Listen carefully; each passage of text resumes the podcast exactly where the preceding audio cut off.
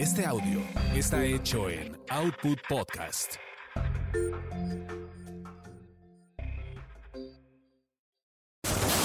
Eso te pasa por terapia políticamente incorrecta.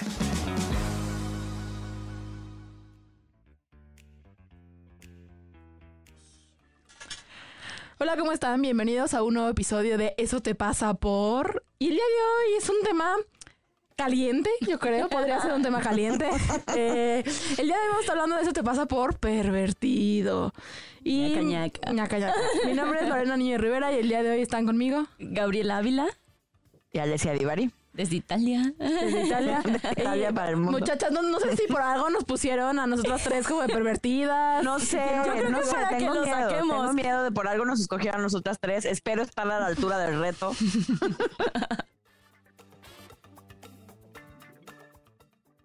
Para Freud, el perverso no es el otro, lo somos todos. Somos todos perversos. Somos inicialmente perversos, perversos polimorfos, perversos de manera múltiple. Ser perversos es lo que nos constituye sexualmente. Primero, somos perversos, después el resto, la patología. Güey, no entiendo un carajo, espérenme. Primero, Yo también lo leí y dije, ¿qué? somos- Me voy a saltar eso, otra vez. Para Freud, el perverso no es el otro, lo somos todos. Somos todos perversos. Somos inicialmente perversos, perversos polimorfos, perversos de manera múltiple. Ser perversos es lo que nos constituye sexualmente. La patología es lo que ocurre cuando algo se queda fijado, cuando algo insiste. Es que también hay una noción de desarrollo, una idea de que estamos en movimiento hacia un devenir, hombre o mujer. Y cuando somos hombre y mujer, seguimos siendo perversos. El fantasma es perverso. El deseo es perverso. Las pulsiones que constituyen la sexualidad son perversas.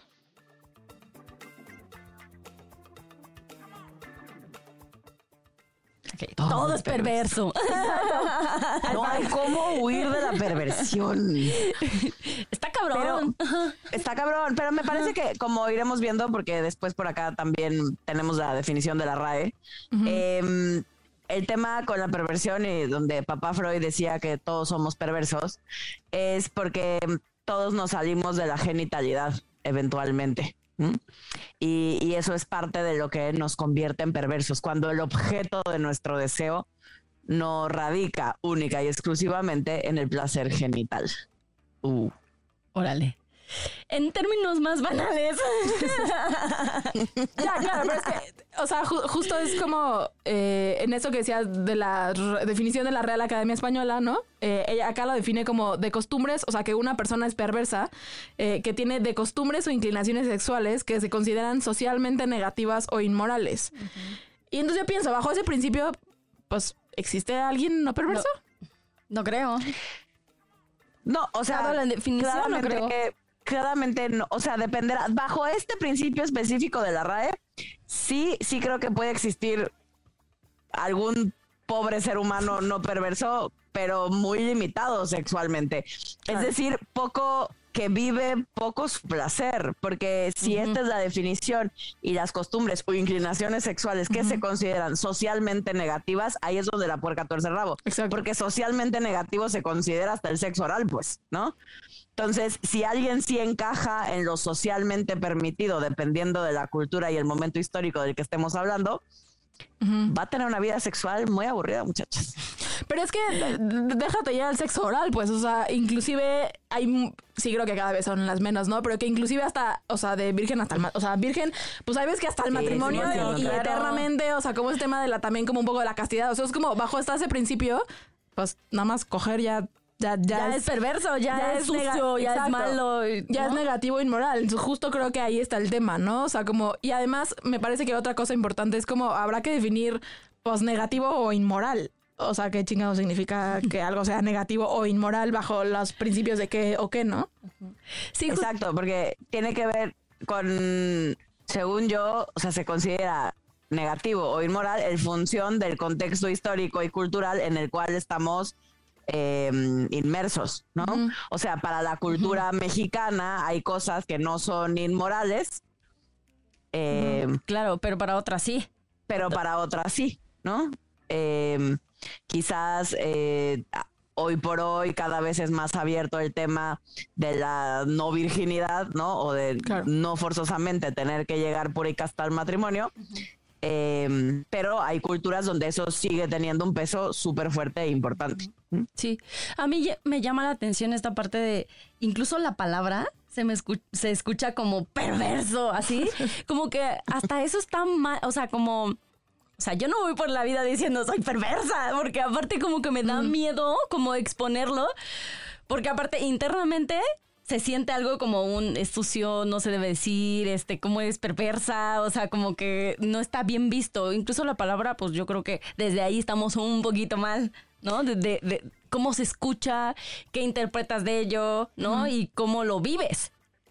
Claro, y que de hecho, ahorita que estoy así acordando de las cosas que aprendí en la carrera, eh, inclusive, por ejemplo, Lacan habla de la perversión y habla de la- una perversión, ya me estoy poniendo muy filosófica, ¿no? Pero ni siquiera habla como de un tema No, sexual, no. o sea, habla como de, o sea, por ejemplo, muchos psicópatas, ¿no? O gente que mata, viola, asesina, él los categoriza Como perversos. Como perversos. Como perversos. Y entonces justo me parece que tiene mucho sentido esto que dice Gaby, como si ya está la palabra que ya hay veces que puedo decir, claro, eres perverso y digo, mames, no quiero ser perverso porque si eso significa que voy a ir matando a gente. Es como, si es como una palabra Que tiene mucho peso. Que o tiene sea, mucho peso y está mal usada. y que está pinche, porque entonces si a mí se me antoja tener sexo oral, pues entonces ya soy perversa. O sea, o sea como que justo eso Claro, porque está pinche. Como, bien dicen, es que la palabra tiene mucho peso socialmente hablando. Eh, por eso, generalmente en temas o cuando hablamos a nivel sexológico, esa palabra en realidad no la usamos, ¿no? O sea, ningún sexólogo que se jacte de ser sexólogo diría o hablaría auténticamente de perversiones. Claro. No es una, no es una palabra que usemos justo por la connotación eh, moral y mm, la connotación social, sobre todo, que tiene la palabra, que como ustedes ya la han definido re bien, es fea, es negativa, se siente pinche, nadie querríamos ser perversos, eh, nos vamos a sentir juzgados, no hay manera de no entrar en el término en algún momento, ¿no? Entonces, eh, creo que sí es bien importante saber que no es un término sexológico, no, no es un término que se utilice, eh, pero es un tema social en el que todos caemos y nos causa culpa y nos da vergüenza y nos sentimos mal, justo por toda la connotación que tienen ciertas prácticas sexuales que dependiendo de la cultura podría ser prácticamente, como bien decías también tú, Lore, al principio, inclusive el simple hecho de tener un encuentro sexual. Claro.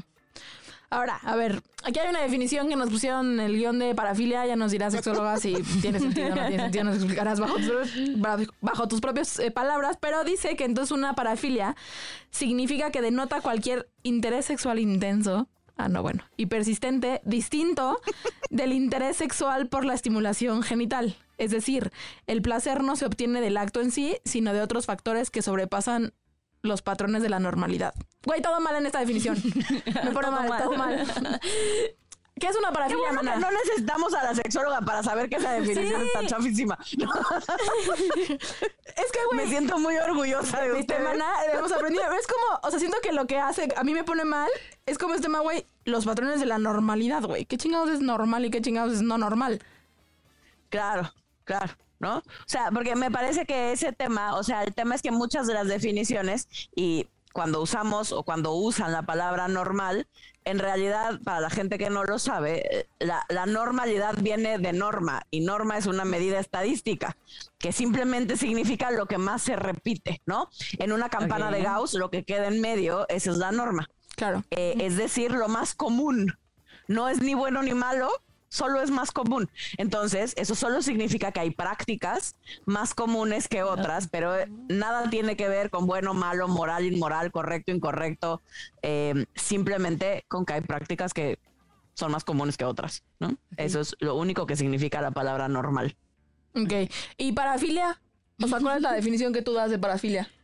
Y la definición de parafilia en general, la, no vamos a usar la del DSM5 porque se parece a esta, ¿no?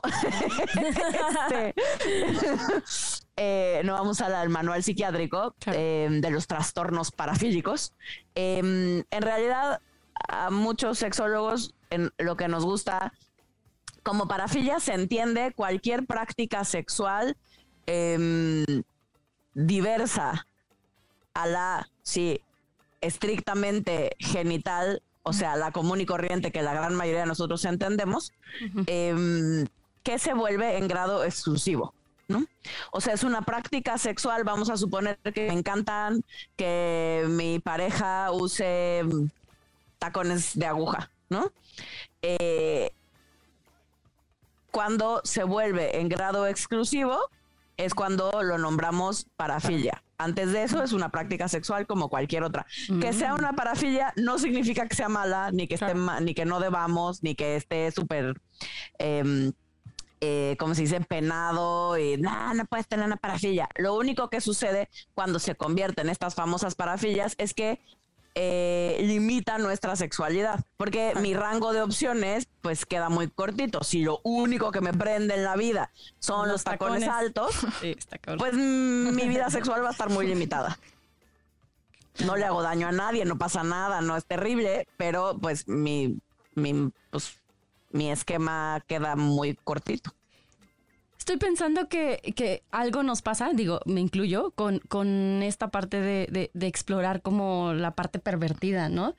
Como Sí, bajo que- la definición. Ajá, bajo la definición es como, no sé qué tanto, o sea, es como, yo lo veo en mí, ¿no? Y digo como, pues, sí quiero como dechongarme y así, ¿no? Pero hay una parte de mí que no me permite. Y yo estoy pensando que es esa parte de vergüenza, vergüenza a exponerme, vergüenza a explorar incluso.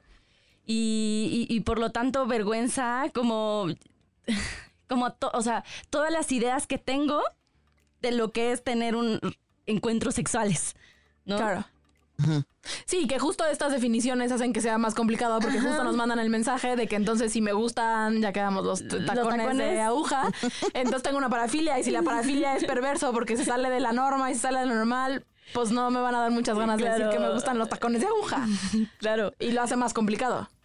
Sí, sí, sí, justo estoy pensando que es como todo un... Todo o sea, yo a partir de que voy con la sexóloga, debo decir que sí he como ¿Te has deschongado, mana? un poquito más, la verdad es que sí, porque antes como que yo Estamos trabajando en estamos eso. trabajando eso, pero sí yo antes yo decía, neta sí es súper sucio, o sea, no me gusta que, o sea, que íbamos a sacar, ¿verdad? Se dice, se dice es momento de sacar los trapos sucios. y, y yo pensaba como un, me encantan tanto la posición de perrito. Pero hay una parte de mí que digo, híjole, no, si la sigo practicando más, güey, ¿y qué tal si solamente es lo único que me va a gustar siempre, no? Y no voy a explorar otras cosas. Siento que es como, co- como, pues malo, ¿no? O sea, yo lo vivo en mí misma malo.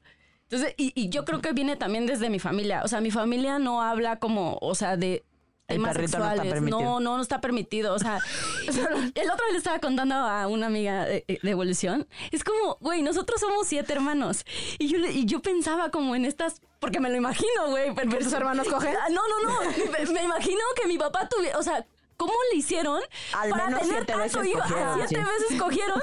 Y yo no me di cuenta en esas siete veces. Y yo dije como, ¿por qué, güey? O sea, ¿qué pasó? O sea, de verdad desarrollé aquí una herramienta para no, Para no ver a mis para papás no cogiendo. escuchar y no verlos. Porque pues vivíamos en un solo cuarto. Entonces, bueno, todo esto para abrirles que sí, que está bien cabrón porque viene desde la familia, de cómo se habla, o sea, más bien es qué se dice, qué no se dice en la familia, ¿no? Y por lo tanto sí vamos creando eh, creencias sobre eso, ¿no? Y les acabo de decir una, ¿no? Como que yo de repente lo veía como muy malo. Y no me daba chance como de explorar y, y como de ver qué me gusta, qué no me gusta y cómo me gusta. Que eso lo he aprendido. Pues sí, en terapia, pues. Muy bien. A ver, ahora, aquí tenemos. ¿Se consideran pervertidos?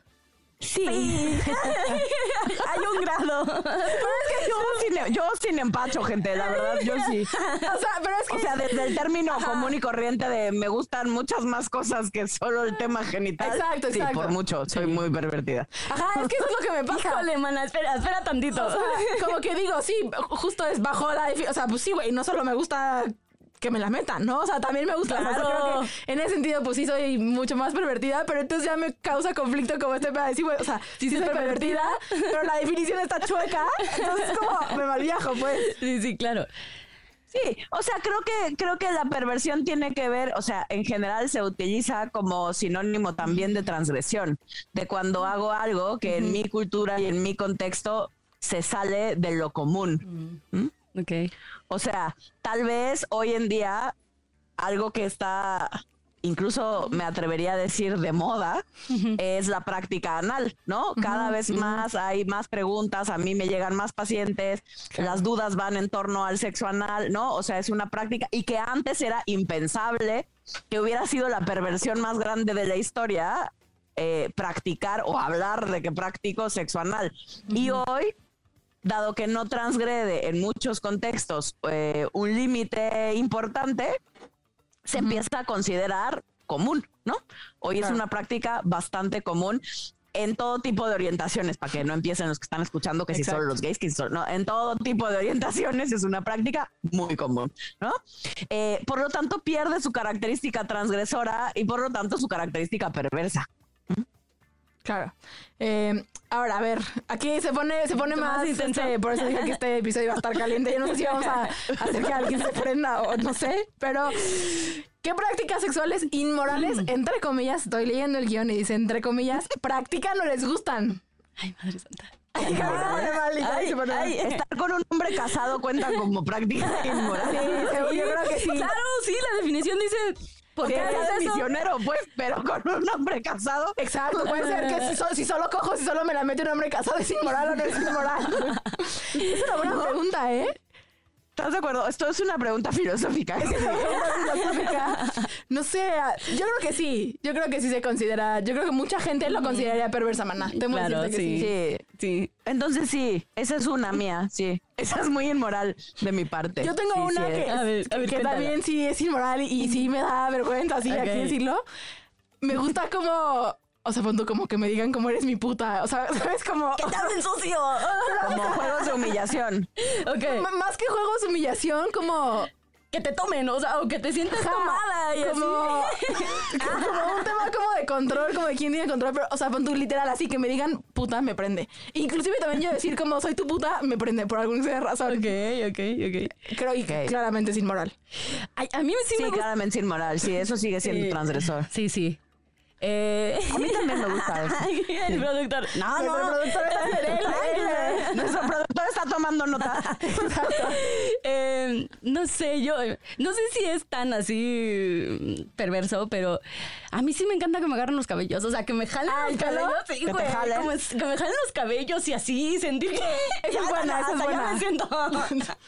eh, esa es buena, esa es buena. que me da vergüenza, pero, pero es algo que lo experimenté apenas. Es como que dije, ay, mira, está mal. Como que me gusta que me agarren, que, me, agarres. Me gusta que me agarren fuerte. Fuerte. Sí, o sea, como dato cultural para quienes nos están escuchando, eh, una de las fantasías más comunes en mujeres tiene que ver con la transgresión y la violencia y la agresión.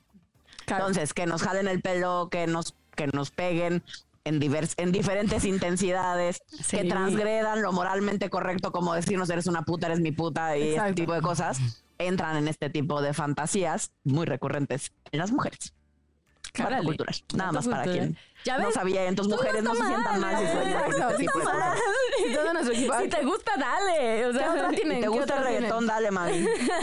¿Se les ocurre otra que tengan que les guste? Estoy pensando, A mí todo el tema del BDSM, o sea, los que... Eh, Sí, sí me gusta. Es que estoy estaba pensando en, alguien en particular con quien sí tuve como tal cual como una especie de sesión de BDSM. Eh, y por ejemplo, algo que hice que me pegó con un cinturón. Eso nunca lo había yo contado. Dale, maná. Me da vergüenza. este porque pues yo una ya estaba muy jariosa en esa noche. Y entonces, entre su inglés y el mío, y yo ya estaba en mi yo ya estaba muy prendida. Y en algún momento sí me preguntó, o sea, fue consensuado. Sí me preguntó. Sí, sí, yes, yes. Me preguntó, ¿quieres no sé algo? Me preguntó, ¿quieres no sé qué? Y yo dije, sí, a huevo, lo que sea, dale. ¿No? O sea, me imagino. Porque pues, yo ya estaba para lo que me dijeran. Y y ustedes no me están viendo, pero estoy roja como tomate. este, ¿Y te gusta entonces, yo le dije que sí, y en eso nada más escuché el sonido de como de del cinturón. ¿Y era su cinturón? O sea, ¿era como el que traía puesto o tenía así como un. No, no, el que traía puesto lo quitó. Y entonces hizo así el sonido de cuando. Y cuando le pega, así no, ya sabes, ¿no? Cuando está chiquito y eh, Y yo solo dentro de mí dije, mierda, eso dije que sí.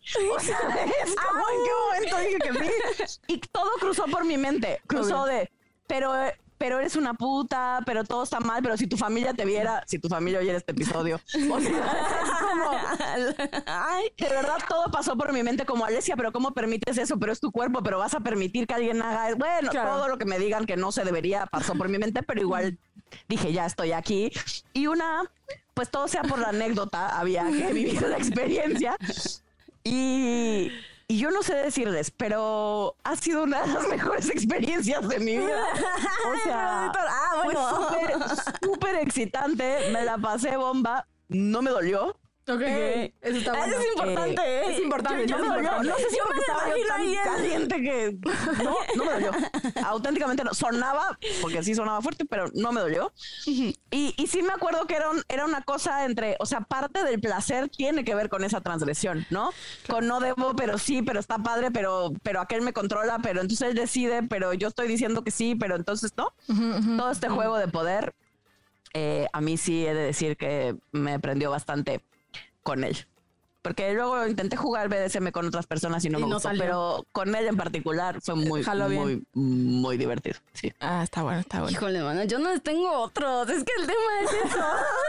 el tema es que la señorita ahí es bien apretadita y. Yo no sé si este cuente, no sé si cuente como cosa inmoral, pero a mí me prende como mucho Sí, eh, tienes razón ahorita que aquí está, ojalá nadie de mi familia tampoco escuche esto.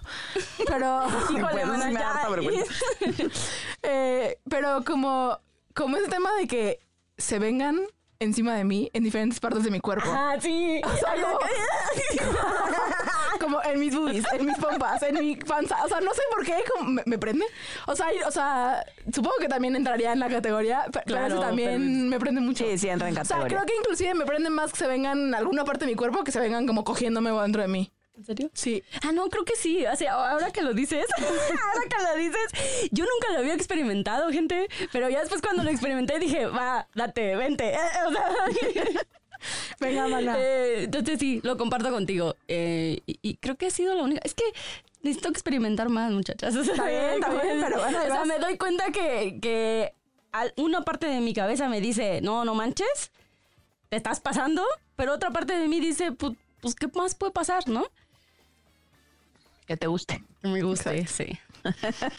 que tengo los cines, porque eso también es parte del miedo de probar como la de de pasar los límites de cada quien, ¿no? De transgredir nuestros propios límites y los límites impuestos socialmente. Parte del miedo justo es que me guste y que no sepa cómo parar y que de pronto me engolosine y me vuelva yo esta pervertidaza que luego no sabe qué hacer con esa puerta que abrió. Ese es uno de los miedos que yo he visto tanto en mí como en mis pacientes, bastante común al momento de entrarle a prácticas poco convencionales, ¿no? La perversión solo es una apreciación moral de una práctica sexual. Siempre y cuando ésta sea legal y los involucrados estén de acuerdo, todo se vale. Sin embargo, todos tenemos cuestiones donde sentimos que no vamos a ser aceptados por nuestros deseos sexuales.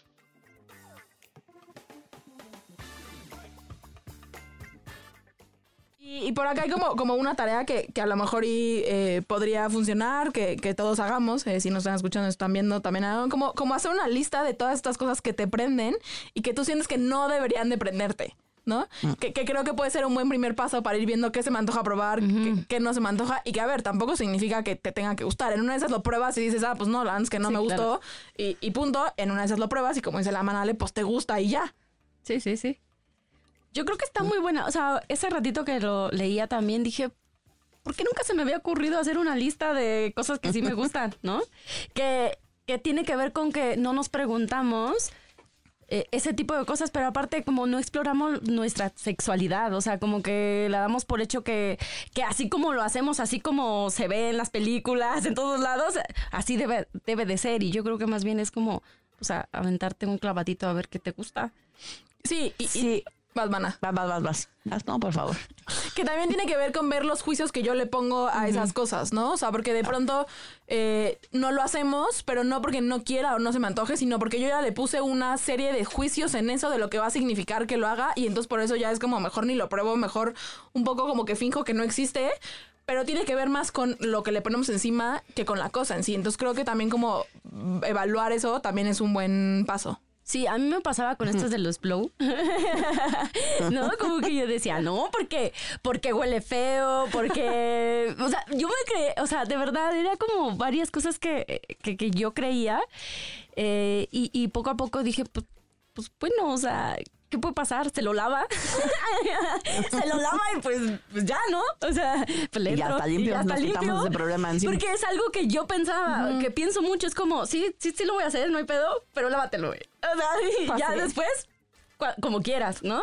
Pero, pero yo no me había dado cuenta de esa, de esa parte. O sea, que era importante para mí, que eso es una de las cosas que, que yo he aprendido a pedir las cosas, porque antes era como, no, no, o sea, como tú quieras, pues yo, yo lo tengo que hacer, ¿no? Y más bien es como ahorita, va, si quiero, me enrolas, pero, pero pues también pongo ahí mi condición para hacerlo. Entonces, más bien es como, insisto, explorar esta parte de, de qué te gusta, cómo te gusta y, y pedir las cosas. Y creo que, que en esto que estamos diciendo, o sea, es importante justo como darnos chance de no saber, porque habrá momentos donde auténticamente, o sea, no tengamos la más remota idea de qué nos gusta o qué queremos, ¿no? O sea, a veces cuando nunca nos lo hemos preguntado, y puede parecer muy tonto para algunas sí. personas que se lo han preguntado desde más chavillos, Claro. eh, pero para mí fue todo un descubrimiento darme cuenta que yo nunca me había preguntado qué me gustaba, ¿no? O sea, tiendo, tiendo a ser muy complaciente. Y no es que, no es que mi vida sexual de más chavilla me la pasé mal, me la pasé muy bien, pero en algún punto de mi historia, como a los 30 años, me di cuenta que en realidad mi sexualidad la había yo vivido hasta ese punto en función de las personas con las que había estado. Eh, en realidad nunca nadie me había preguntado, ¿y a ti qué te gusta? Y entonces nunca me di a la tarea de preguntarme, ¿y a mí qué me gusta? Como que asumí, dado que me la pasaba bien, que lo que hacía yo con, dependiendo de con quién estaba, mi vida sexual cambiaba. Este, para quien no ha tomado el enneagrama, pues no va a entender esto, pero para los que nos escuchan y han tomado enneagrama con nosotros, soy súper nueve y entonces nunca me di cuenta que no me había yo preguntado estas cosas y que borregueaba yo sin fin en mi sexualidad y hacía yo lo que al otro le gustaba. Eh, e insisto, no es que me la pasé mal, solo nunca me cuestioné en ese sentido, ni me di cuenta que no me había cuestionado para empezar. Y cuando eh, alguien osó preguntarme un día en la cama como, pero a ti qué te gusta, tú qué quieres. Crisis. Yo entré en crisis existencial de la vida porque no supe qué contestar y yo, "Eh, lo que tú quieras.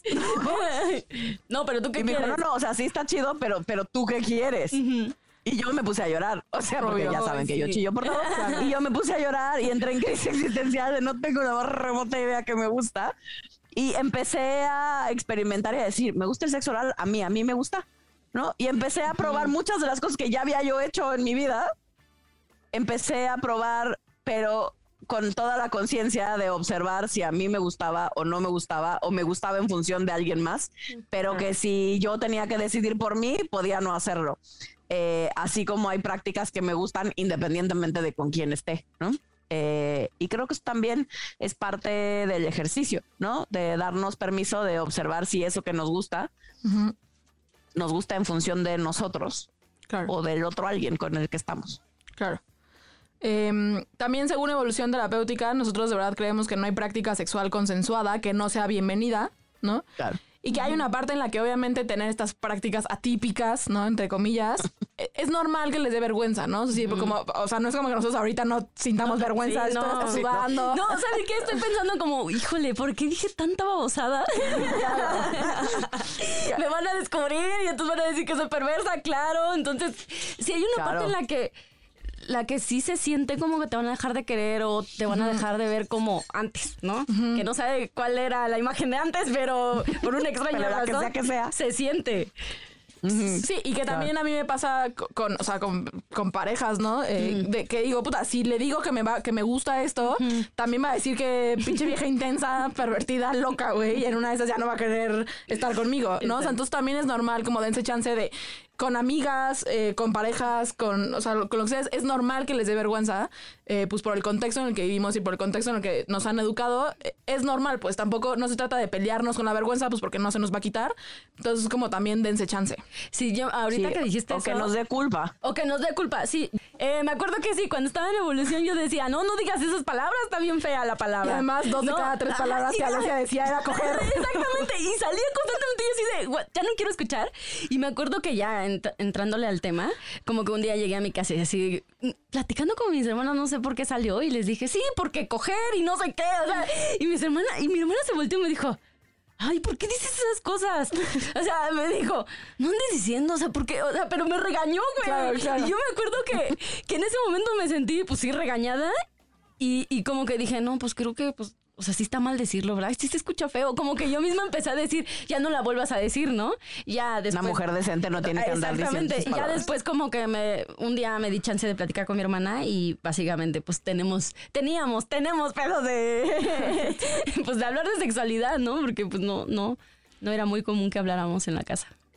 Entonces, nada más era para chismear y decirles que, que me causa conflicto el, este- el tema. Que la mamá le dijera a coger t- t- seguida, en, en seguidas ocasiones. Sí, ahora ya no me causa. Eh, y otra cosa que también es importante es que es de verdad ténganse paciencia como en explorar eh, lo que te gusta, ¿no? Como esto que decía Ale de, pues sí, de pronto no nos los cuestionamos, eh, se juntan un montón de cosas, entonces es normal, pues que sea incómodo, que sea raro, que no sepamos cómo hacerlo, que no sepamos inclusive cómo hablarlo con las personas. Entonces sí es un camino en el que de verdad ténganse paciencia en ir descubriendo qué sí les gusta y qué no. Sí, y en encontrar gente con la cual puedas empezar a hablar Es con todo y tu sí. vergüenza y sentirte bienvenida o bienvenido así. Porque también es cierto que de primera instancia no con todo el mundo voy a poder No. tener este tipo de pláticas, al principio al menos. Exacto. Eh, pues aquí tengo una bonita frase que dice, a veces ser perverso puede ser muy divertido. Uy. Ah, qué bonito. Yo digo que sí. Sí. Yo digo que ser perverso puede ser muy divertido. Transgredir el límite para quien nos gusta la rebeldía puede ser muy jocoso. Exacto.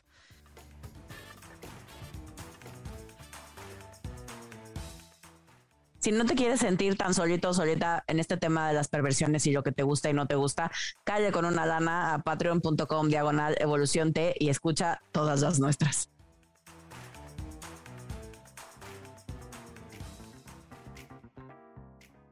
Eh, entonces, bueno, hemos llegado a nuestro bonito, eh, nuestras bonitas preguntas. Tienen que ver con, ¿qué les sorprende? ¿Qué les sorprende, muchachas?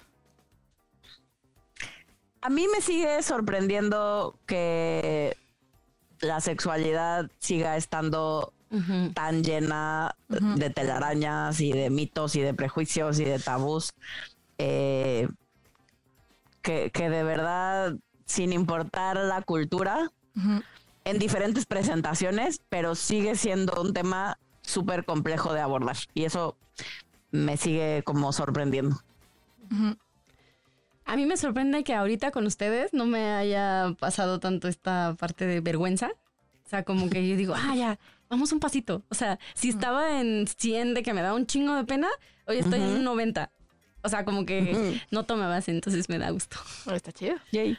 Eh, a mí me sorprende, sí, un poco lo mismo que a ti, Ale, como, como, creo que me sorprende el sentir, porque sí, me- y me caga como que me, me peleo con la sociedad en sentir que sí hay cosas que hago que, que están mal o que están fuera de la norma, porque sé que no funciona así, pero sí hay una parte en la que lo sigo sintiendo, entonces como que eso me sorprende. O sea, que aunque lo sepa, pues, pues, pues no. Pues Pero en la práctica es diferente. Eh, ¿Qué tiran a la basura? Yo la palabra en sí. sí, es como, güey, no hay otra forma de ponerle, pues, para que la gente no se enrede, para que lo vea de manera diferente, para que se abra otras posibilidades. Entonces yo la tiraría a la basura. Sí, sí hay otras maneras, se llaman prácticas sexuales. Ahí está. Ah. Lo podemos cambiar. ok, está bien. ¿Tu maná qué tiras a la basura? Yo tiro a la basura. Hay tantas cosas, pero este, pero creo que me voy a ir por tiro a la basura. eh, ay, a papá Freud, perdón, pero es que yo no puedo con papá Freud. O sea, yo entiendo de verdad y se le agradece todo lo que aportó y creo que fue un visionario para su época, Sí, pero gente, ya no vivimos en la época tiempo, victoriana sí, y seguir queriendo tomar las cosas que dijo Freud en el contexto del siglo XXI sin actualizar el contexto, francamente me parece una mamada con el debido respeto que me merece y se le agradece la aportación a Freud. Mi problema no es con Freud, es con toda la gente que sigue insistiendo en que lo que dijo Freud Es la verdad. a pie de letra aplica al día de hoy. Y yo tiro a la basura, sí, como esta, sé que es difícil, pero como, como esta idea de seguirnos, ay, no sé cómo decirlo, Jalando, restringiendo, restringiendo, ¿tiene sí. sentido? Limitando. Limitando, exacto, limitando, restringiendo, hacer cosas que se nos antojan, como solo por la idea de que están mal. Yo tiro a la basura eso. Está chido. ¿Y qué ponen en un altar? Mm, Así, ¿Qué ponemos en el altar? estoy. Ah, Pues yo, creo que yo pongo en un altar el juego, Ah, el juego perverso. sí. Los cinturonazos. en un altar el juego, el juego perverso de mm, saltarnos los límites y de empujarnos un pasito más allá y de mm, permitirnos disfrutar también a través de las transgresiones.